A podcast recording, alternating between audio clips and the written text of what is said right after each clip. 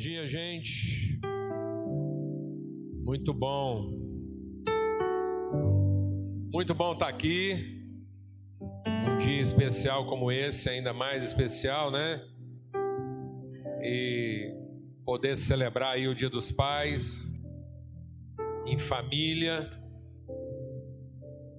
Famílias que às vezes têm a, a presença física, né? É, do pai que não está, mas tem a memória, né?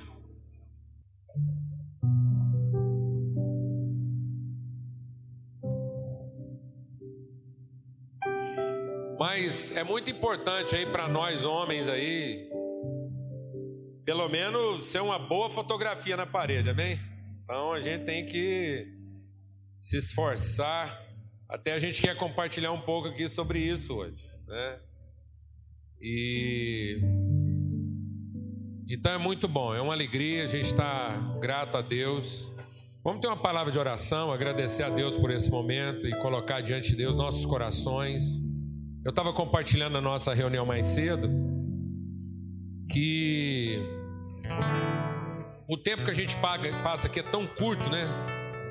Não é verdade? É muito rapidinho, né? A gente chega aqui rápido e logo já tem que ir embora mas é muito bom, é renovador.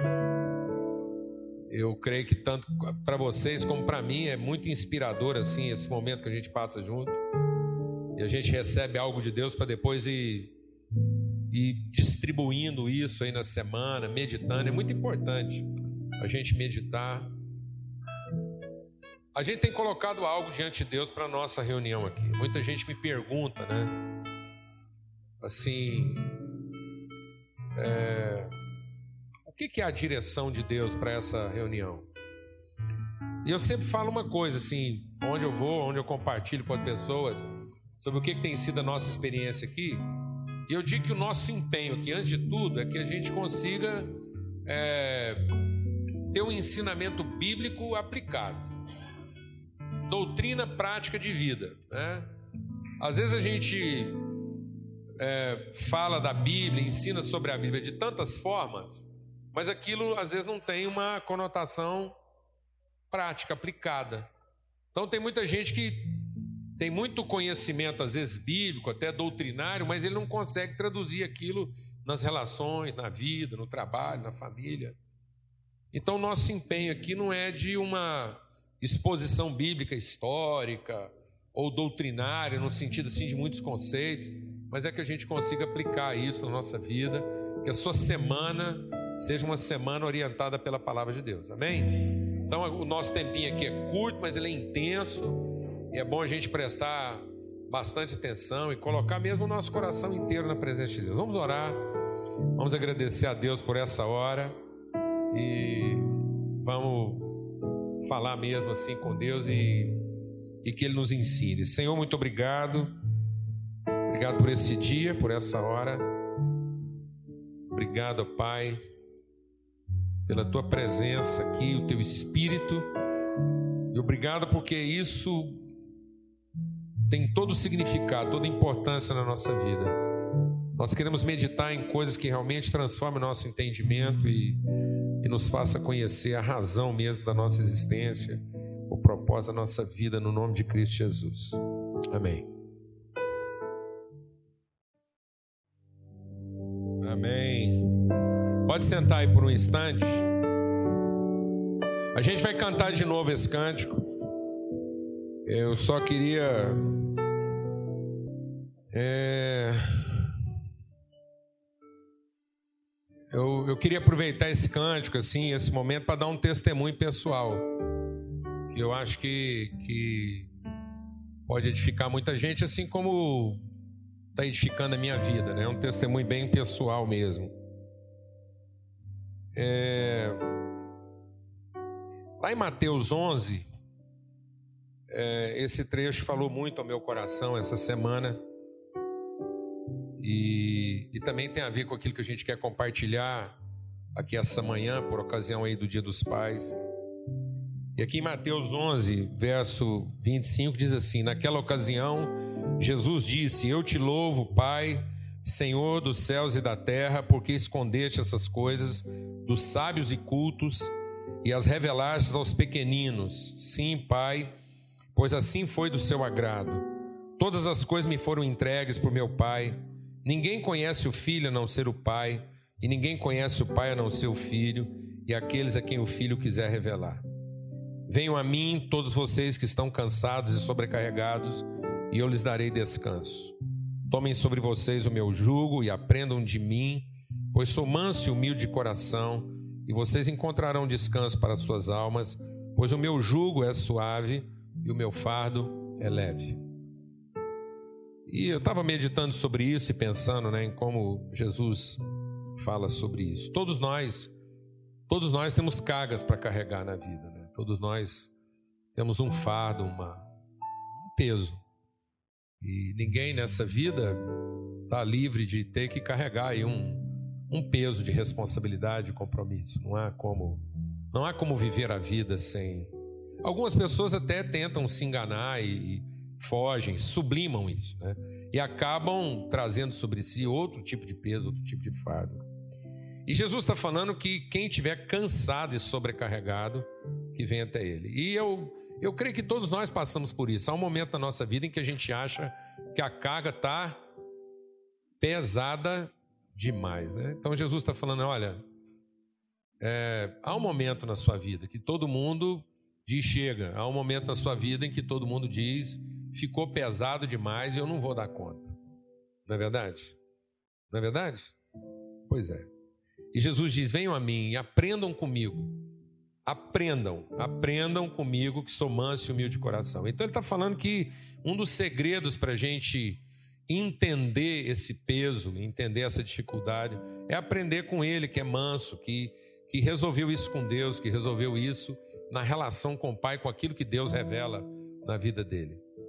É entender assim que é na humildade, é no quebrantamento que essas coisas se resolvem.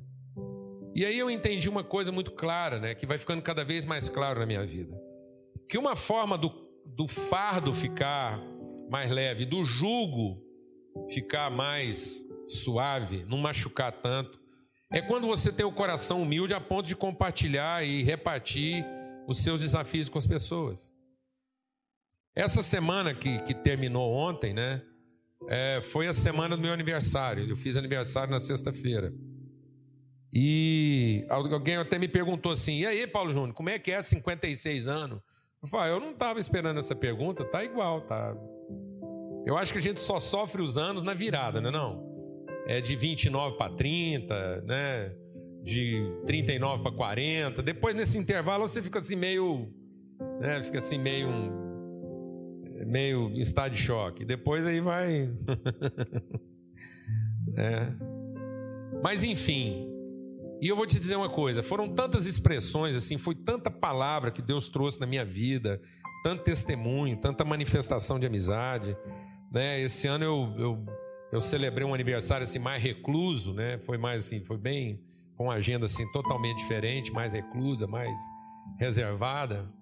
E mas não faltou gente para passar lá em casa. Eu chegava lá na portaria, tinha um presente, uma lembrança.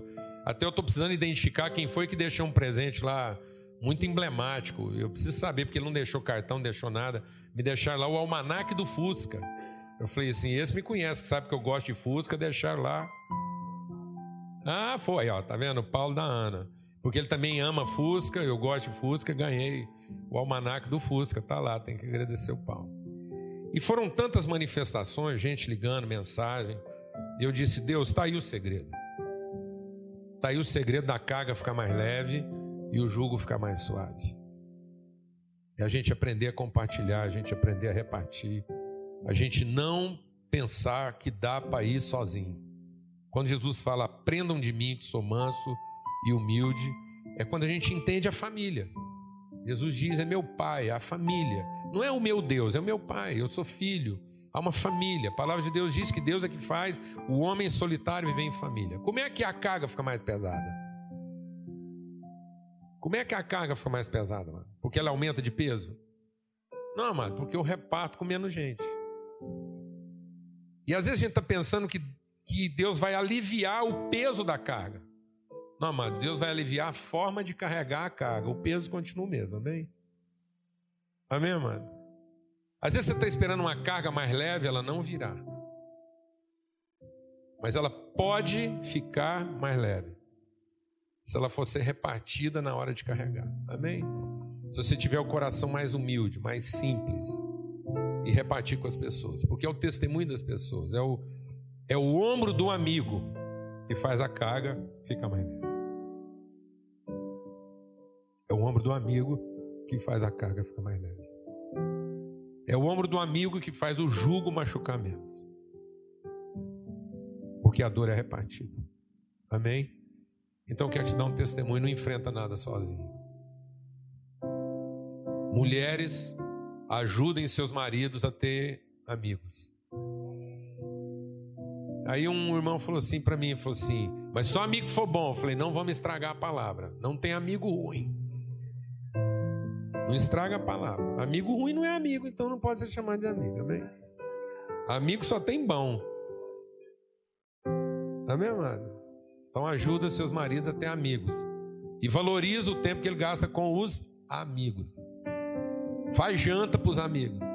Amém, mano? Pede para ele sair com os amigos. Amém? Um homem não se separa por cada mulher. O homem, quando ele não separa porque ele tem uma mulher boa. O homem só não se separa porque ele tem amigos.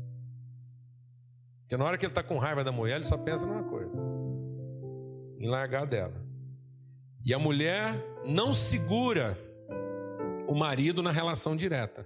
Porque se segurasse, o homem não separava. Amém, mano? Mas é porque ele aprendeu a repartir a carga dele com os amigos. Ele não foi sozinho na decisão dele. Amém? Então eu quero louvar a Deus pelos amigos.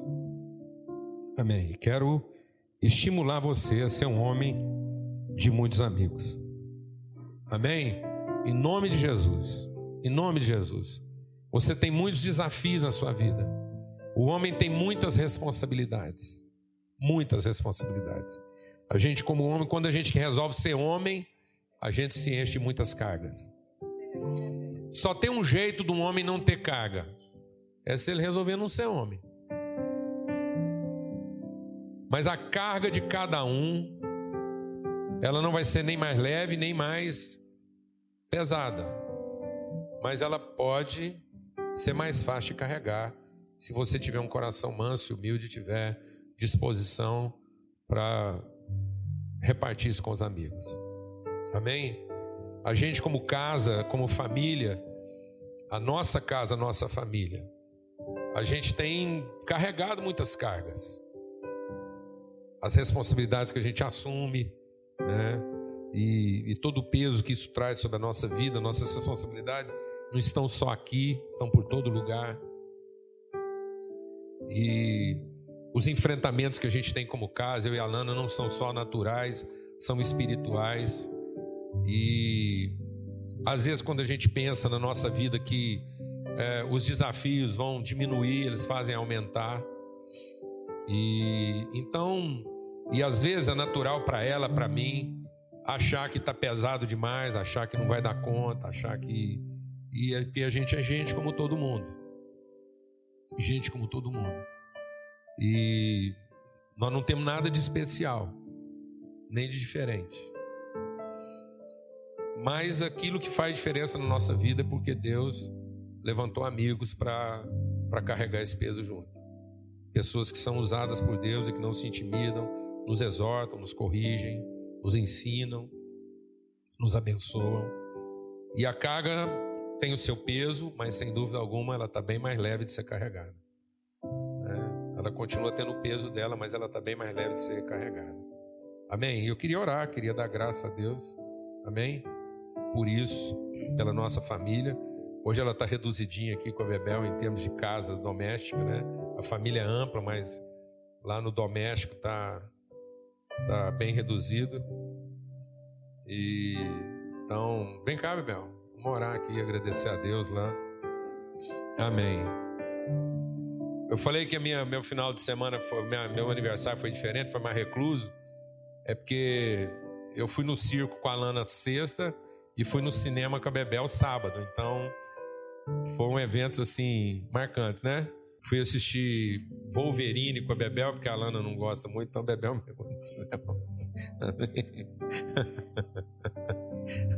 A hora que terminou o filme, a Bebel falou assim: Ó, aí, rapaz. Amém. Ainda bem que tem para todo mundo.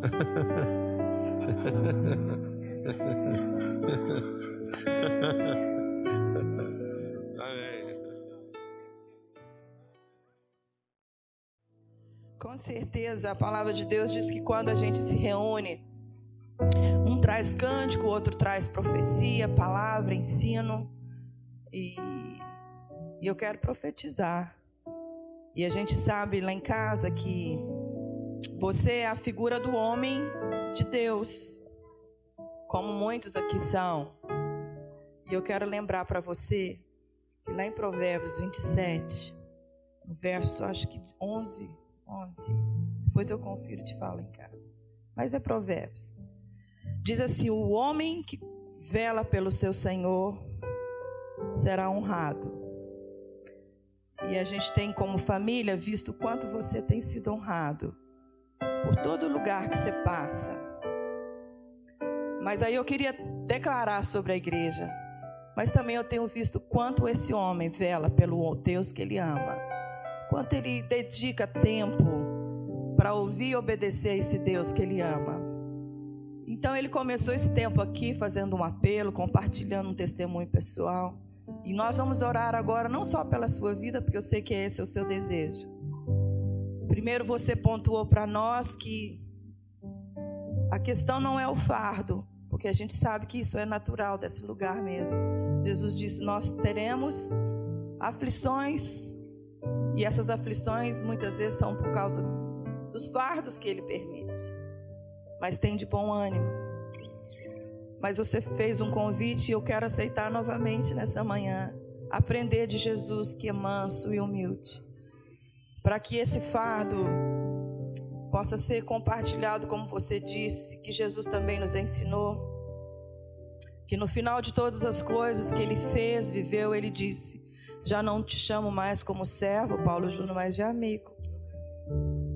Não é, igreja? Nós somos, somos os amigos de Jesus hoje. Nós não somos os empregados, os servos de Jesus. Nós somos os amigos de Jesus. Aquele a quem amou, dedicou, ensinou, repartiu. E você tem sido um tipo de Jesus lá em casa, né, Bebel? Tem repartido, ensinado, até com seus defeitos como você se empenha em corrigi-los. Também a gente foi desafiado aqui nesta manhã, como igreja, no amor de Jesus, através desse cântico que você pediu para a gente cantar, ser renovados. É isso que está no seu coração. Como uma da. A parte mais íntima sua nessa manhã certamente sou eu. E como você celebrou esse aniversário, pedindo o renovo do Senhor. E aquilo que passa na sua vida, passa na vida do rebanho, passa na minha vida, passa na vida dos filhos. Então nós vamos também orar por todos nós essa manhã, pedindo renovo. Amém, irmãs? No nome de Jesus, Senhor. Ora por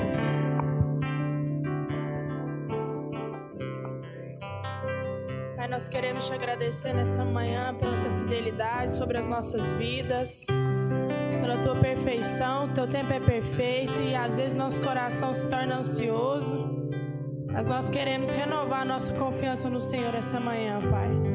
Aprender a cada vez mais confiar em Ti, a repartir as nossas cargas com os nossos irmãos, como foi dito aqui, ó Pai, que a gente tenha mesmo prazer em fazer da nossa vida parte da vida dos nossos irmãos, ó Pai. Que a gente se alegre no partir do pão, no partir do nosso coração a gente não se torne indivíduos, mas que a gente se torne pessoas mesmo que se relacionam, que se amam, que cuidam uma das outras, ó Pai. Quero te pedir mesmo que a gente seja assim renovado na sua graça a cada manhã, ó Pai. Nosso entendimento seja renovado, ó Deus, nossa paz. Que a gente seja mesmo, ó Deus, filhos obedientes, ó Pai. Que não fogem do teu caminho, que não olhem para outro alvo, Que a gente se alegre nisso mesmo, ó Deus, cada vez mais.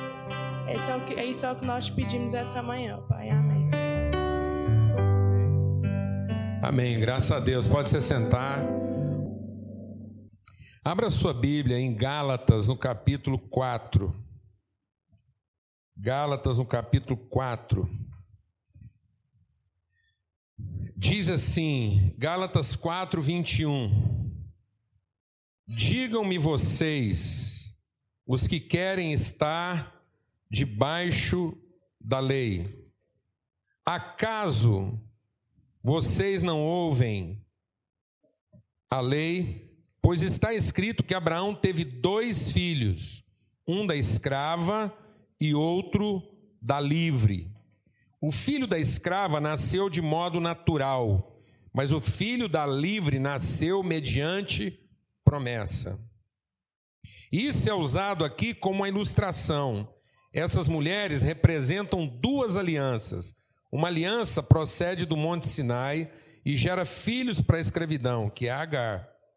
Agar representa o Monte Sinai, na Arábia, e corresponde à atual cidade de Jerusalém, que está escravizada com seus filhos. Mas a Jerusalém do Alto é livre e é a nossa mãe, pois está escrito: regozije-se, ó estéreo, você que nunca teve um filho, grite de alegria, você que nunca esteve em trabalho de parto. Porque mais são os filhos da mulher abandonada do que as daquela que tem marido. Vocês, irmãos, são filhos da promessa, como Isaac. Naquele tempo, o filho nascido de moto natural perseguiu o filho nascido segundo o Espírito. O mesmo acontece agora. Mas o que diz a Escritura? Mande embora a escrava e o seu filho, porque o filho da escrava jamais será herdeiro com o filho da livre. Portanto, irmãos, não somos filhos da escrava, mas da livre. É importante a gente entender a história de Abraão e a gente quer meditar nisso nessa manhã de Dia dos Pais, entender esse contexto todo, né? A gente tem feito isso, aproveitado essas datas para refletir sobre isso. O ano passado a gente meditou bastante sobre essa questão do dom de paternidade. E hoje muito mais, queremos reforçar, queremos trazer esse entendimento, entender por que, que muitas vezes também a gente está sofrendo na vida, desnecessariamente, por não entender os princípios de Deus. A palavra de Deus diz lá em Romanos, no capítulo 4, que que Abraão, ele se tornou pai porque ele creu na promessa de Deus. E agora Paulo de novo escrevendo aos Gálatas, ele vem reforçar isso. E lá em Romanos no capítulo 4 ainda deixa mais claro. A palavra de Deus diz lá em Romanos 4 que Abraão se tornou o pai de todos aqueles que vivem da fé. Então Abraão é essa figura emblemática, simbólica do espírito de paternidade. Por que, que ele é essa figura? Por que, que Deus levantou Abraão para ser essa referência? Por que, que Deus disse que em Abraão e na sua descendência seriam benditas todas as famílias da terra? Com que, que Abraão nos abençoa? Qual é a herança de Abraão? Por que, que Cristo Jesus é o redentor nesse aspecto? Porque deixa Deus ministrar o seu coração. Porque Deus não gera filhos de serviço. Não é o nosso desempenho, não é a nossa competência, não são nossas habilidades. Hoje um irmão estava me perguntando aqui sobre a figura de Cristo. E ele me fez a seguinte pergunta: adotar filhos é bom? Eu disse: adotar filhos é mais do que bom, é divino. Porque a verdadeira paternidade não é a paternidade que acontece de acordo com nossas competências naturais. Mas a verdadeira paternidade é aquela que acontece a partir do nosso coração e da nossa dependência absoluta de Deus. As famílias hoje estão sofrendo porque falta esse senso de paternidade. As famílias hoje estão pensando muitas vezes que o que garante a felicidade da família, o que perpetua a felicidade da família é a sua viabilidade, suas competências, seus recursos, seu patrimônio sua ciência. E não é, amado. São seus valores, são os aspectos subjetivos, invisíveis, que vão dar sustentação. É a sua identidade, é a sua vocação. Esse é o maior legado. É isso que faz uma família. É isso que faz uma família. E esse entendimento está revelado em Abraão. E eu falei para ele, falei, irmãos, adoção é divino, porque a palavra de Deus diz lá em Romanos 8 que Deus não nos deu de novo espírito de servidão. Porque o espírito do serviço, da competência, o espírito de que as coisas acontecem de forma natural, que é a minha habilidade, é o meu recurso, é a minha, é a minha competência em fazer determinadas coisas, que me torna um homem bem-sucedido, e não é.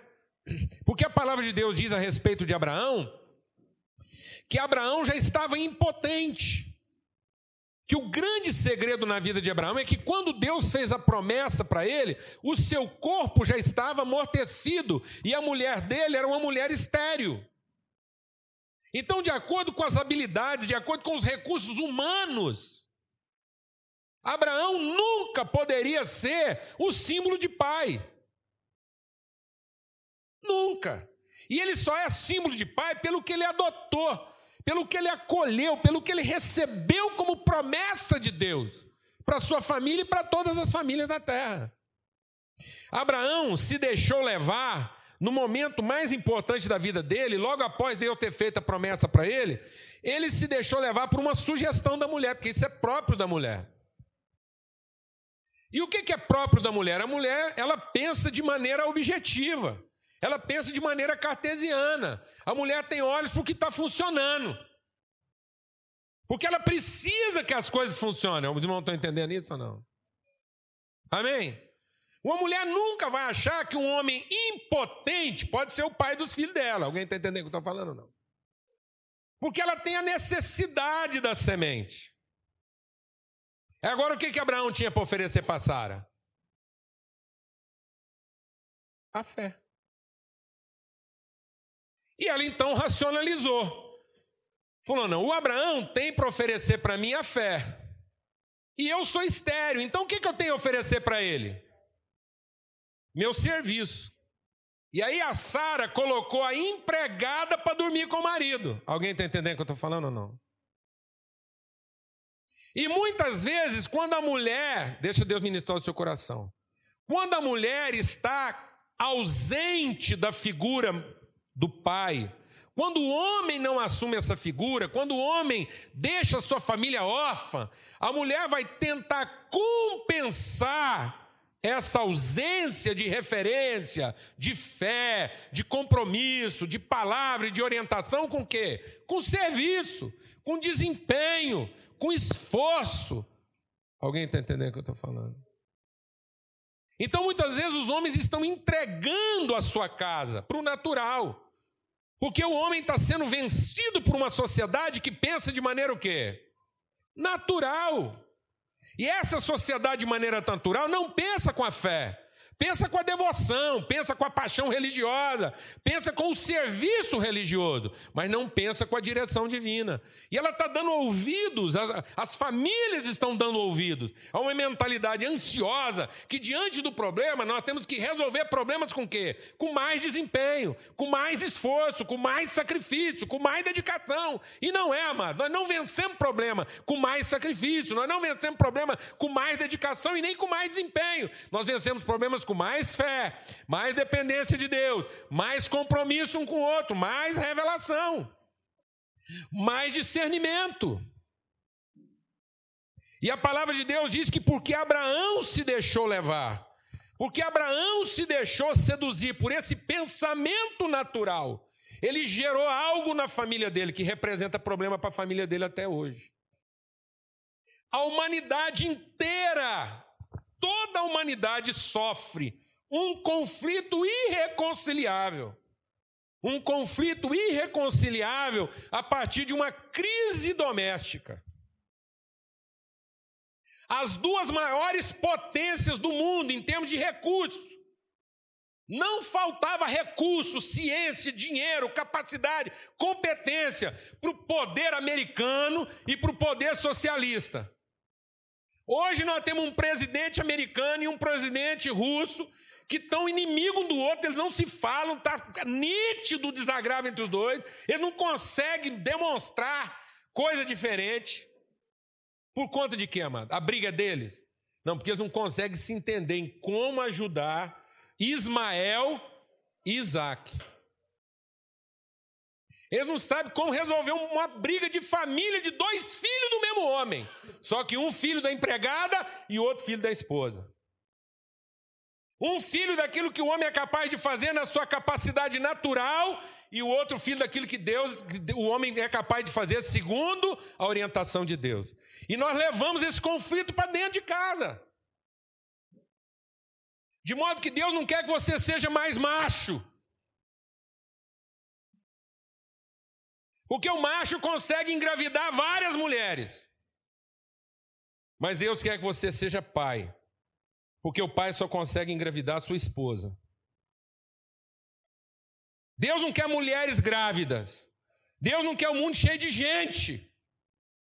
Deus quer o um mundo cheio de filhos.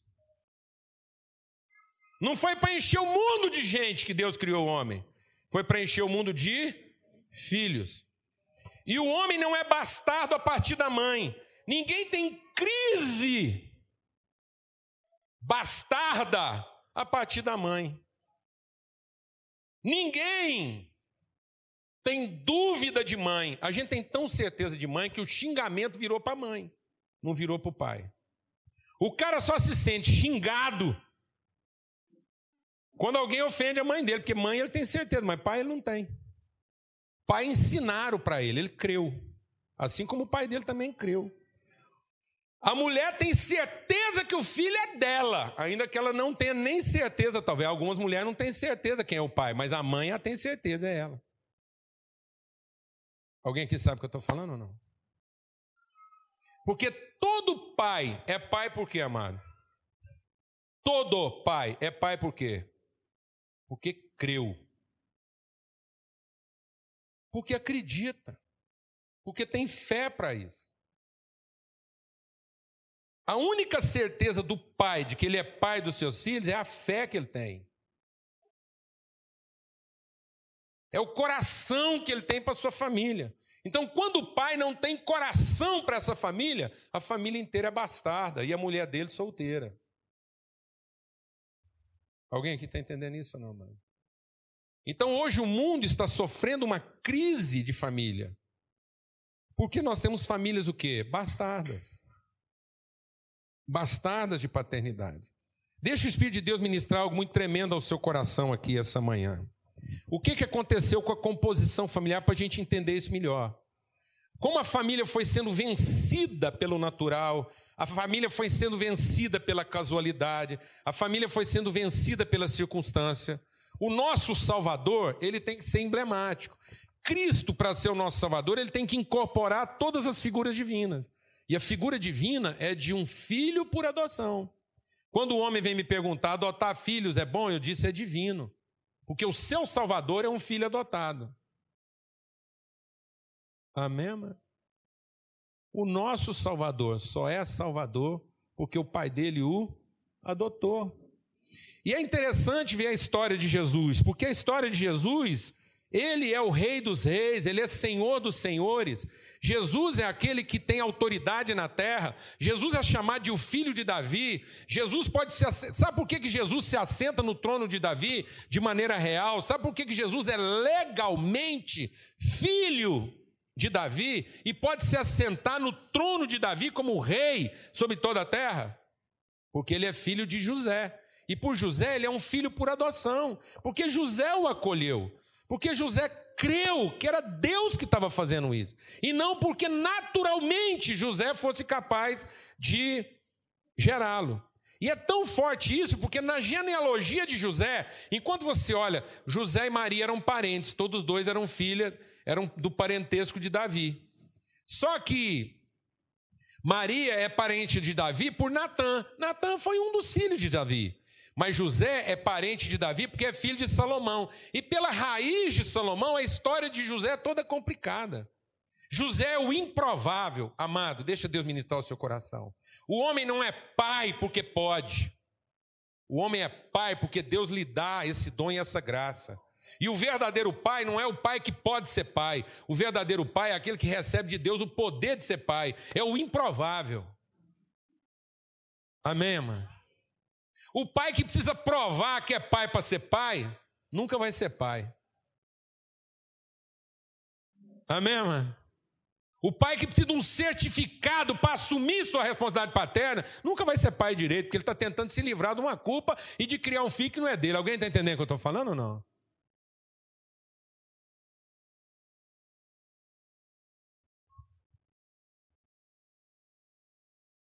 O verdadeiro pai assume, adota, recebe. E a história de José é a história do improvável. Por que, que ele é um improvável? Sabe quem está lá na genealogia? O povo fala muito de maldição hereditária. Se fosse assim, Jesus era para ser o maldito e não o bendito de Deus. Olha para a história lá de, de José. Vê o tanto que a família de José era complicada. Sabe quem está na genealogia de José?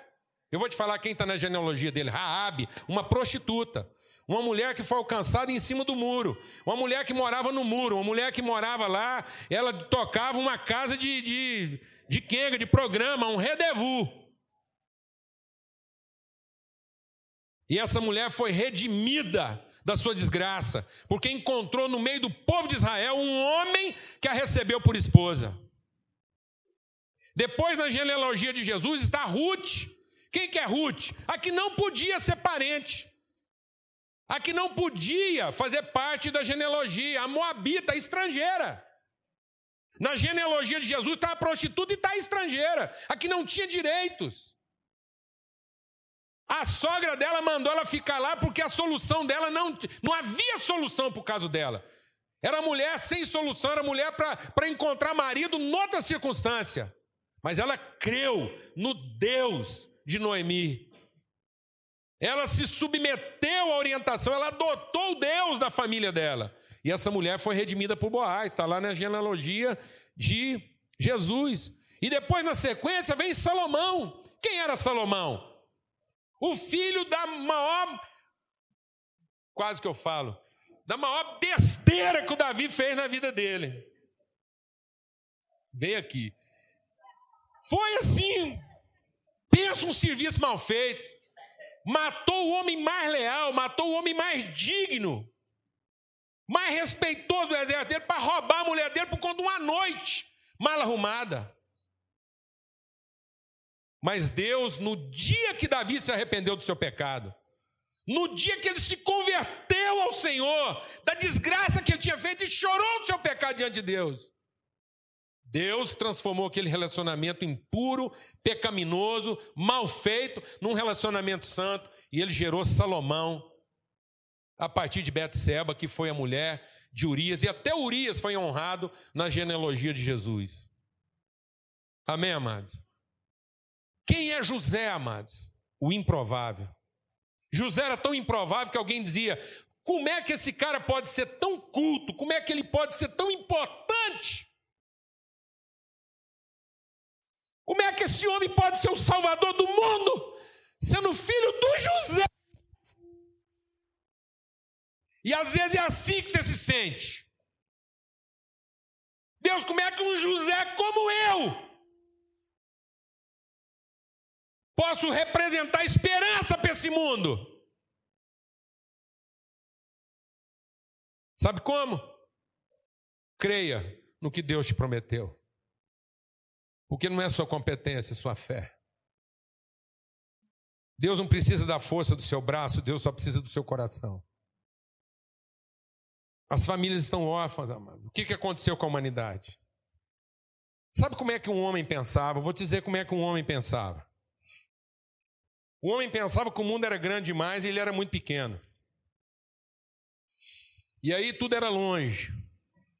As, as fronteiras eram grandes, os riscos eram muitos as condições muito hostis. Então, quando ele chegava numa terra como caçador, viajante, peregrino, bandeirante, ele chegava só ele e a mulherzinha dele, a única doida nesse mundo que resolveu acreditar no que ele falava.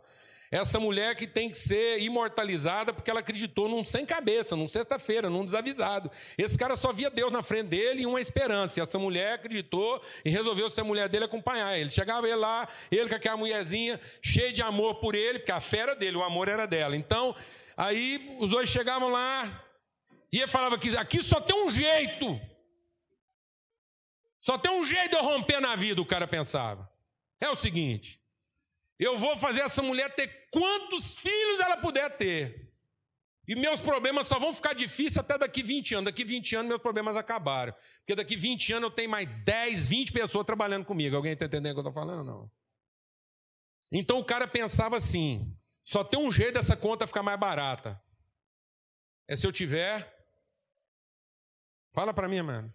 Mais gente para trabalhar. Então o cara pensava que os filhos dele seriam a sua salvação, porque seriam solidários à sua causa.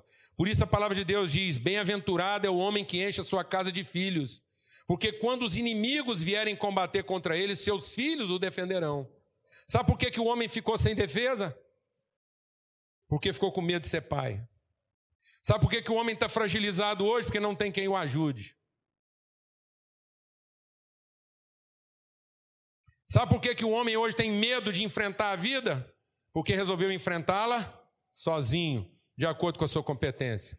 E não foi a nossa competência que Deus nos pediu, foi nossa fé para gerar filhos. Ter compromisso com gente e não com as habilidades. E nós fomos trocando, trocando filho por quem? Pelos empregados que a gente podia pagar. E aí o homem foi substituindo família por quem? Por serviço. E hoje, na hora que ele mais precisa, ele não tem quem o ajude porque ele se cercou de mercenários. E ele sempre vai encontrar um homem que tem mais dinheiro que ele para poder pagar melhor os empregados que ele um dia seduziu. Alguém está entendendo o que eu estou falando ou não, amado? Porque hoje o cara, quando pensa na vida, ele pensa assim: não, mas se eu arrumar muito filho, a conta fica alta, só eu para trabalhar. Ele não está pensando como homem, ele está pensando como o quê? Como mãe. Porque a mãe pensa assim: que o mundo inteiro depende dela. E que ela vai dar conta de dar comida para todo mundo. Por isso que é tão difícil a sogra se entender com a nora. Você sabe por que é difícil a sogra se entender com a nora? Porque a mulher pensa o seguinte: a mulher pensa que ela não vai morrer nunca. E ela não pode morrer. A mulher pensa que não vai morrer nunca, porque ela sabe que não pode morrer, porque se ela morrer, o mundo para. O que, que Deus vai fazer se uma mulher? Ele precisa da mulher para viabilizar os processos. Alguém está entendendo o que eu estou falando ou não? Então a mulher vive a vida como se ela não pudesse morrer, porque a família inteira depende dela para comer, para viver, para fazer as coisas. Agora o homem já trabalha sabendo que vai morrer, porque ele, ele, ele essa era a vida do homem. Ele tinha que ir para o campo, ele que enfrentar lá os dinossauros, depois os tigres, o leão, a vida, os perigos, a guerra. Quem ia para a guerra? Eram os homens. Então arriscava o quê? A ter que morrer para salvar a família. Alguém está entendendo o que eu estou falando? Então o homem trabalha sabendo que vai morrer. Então o homem, ele resiste ao genro até perceber que o genro tem com a família dele o mesmo compromisso que ele tem. Aí ele entrega os pontos. Alguém está entendendo o que eu estou falando ou não? Mas a mãe resiste à nora como quem resiste a uma concorrente, que ninguém vai conseguir fazer pela família dela o serviço que só ela dá conta de fazer.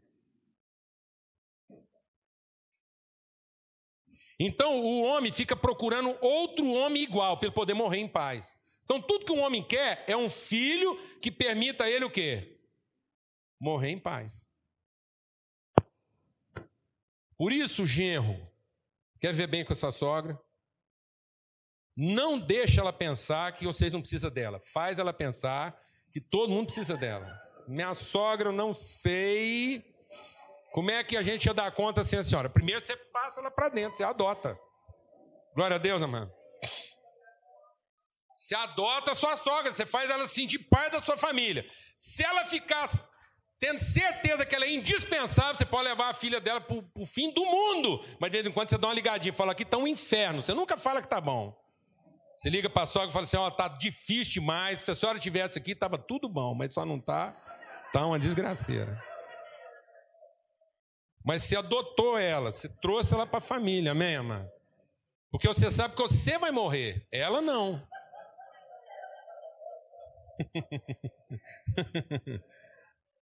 Amém, amado? Então o homem, o homem está perdendo esse sentido de que a herança dele é o quê?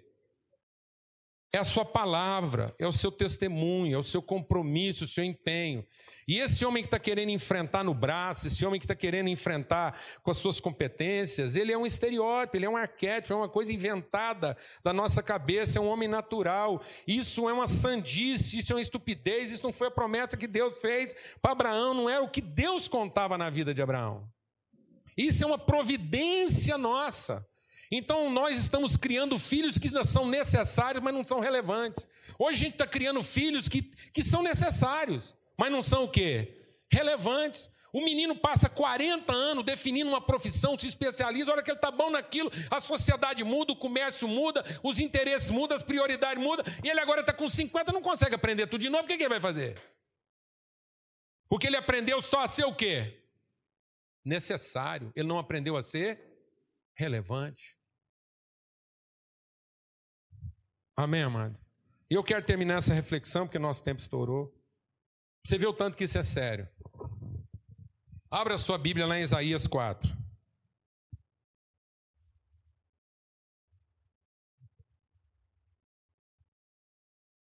Isaías 4 diz assim: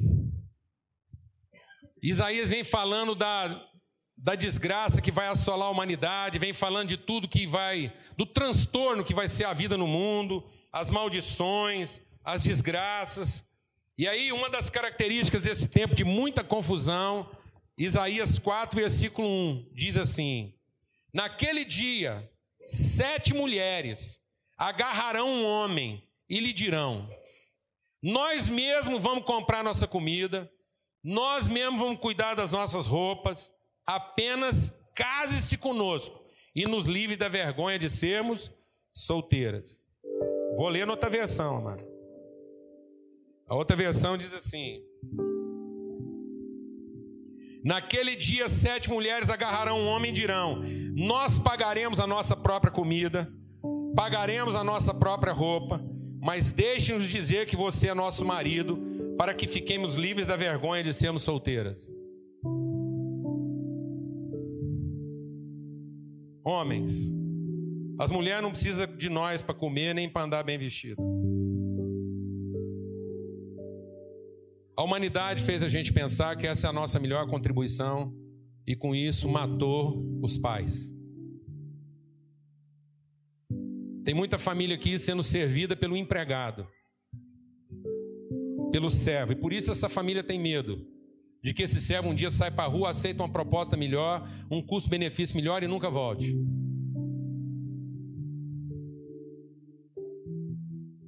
Isso essa mulher tem medo de que ele encontre uma outra mulher que seja um custo-benefício melhor e ele nunca volte. Por que, que a família tem medo? Porque não está sendo atendida por pais. Está sendo atendida por homens que confiam na sua capacidade, na sua habilidade, na sua competência, na sua força. E vou dizer uma coisa para você, amado. A humanidade já entendeu isso. Para comer e para vestir, a mulher dispensa o homem. Ela consegue resolver isso melhor sem a gente. A contribuição do homem na família, acima de qualquer outra coisa, é porque nós temos a responsabilidade de trazer dignidade para a nossa família.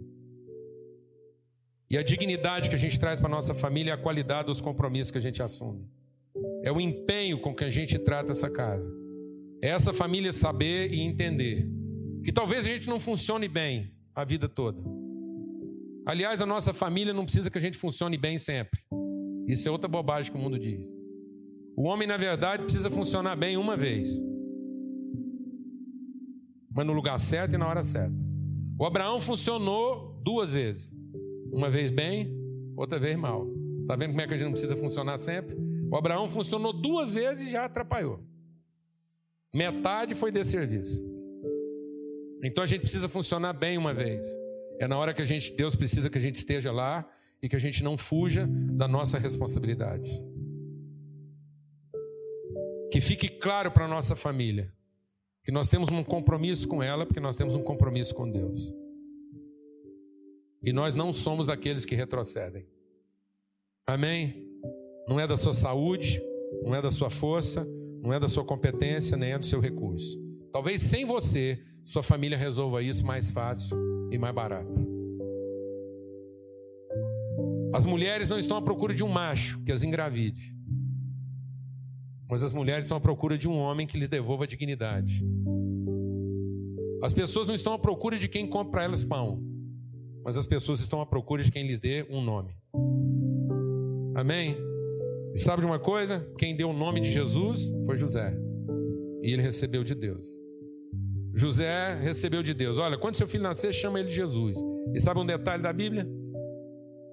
Diz que quando Jesus nasceu, José deu-lhe o nome que você possa dar o seu nome para sua casa.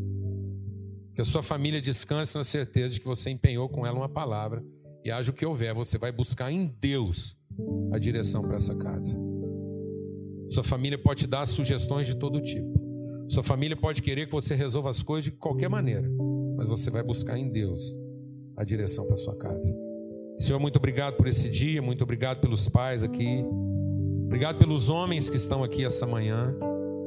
Eu quero te suplicar que venha sobre nós mesmo um espírito de paternidade, um espírito de adoção, um espírito de acolhimento. Gente que, que empenha uma palavra e passa para dentro. Que aqui estejam aqueles que chamam as pessoas à sua volta de família.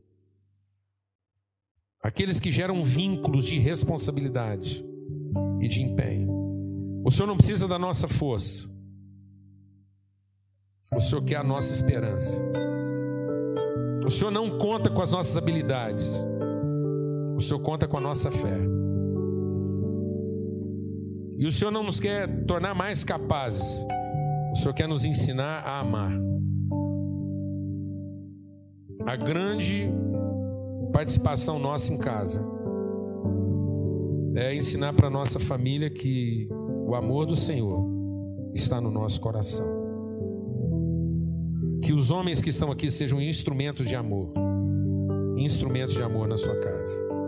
No nome de Cristo Jesus, ó Pai. No nome de Cristo Jesus. Amém. Amém.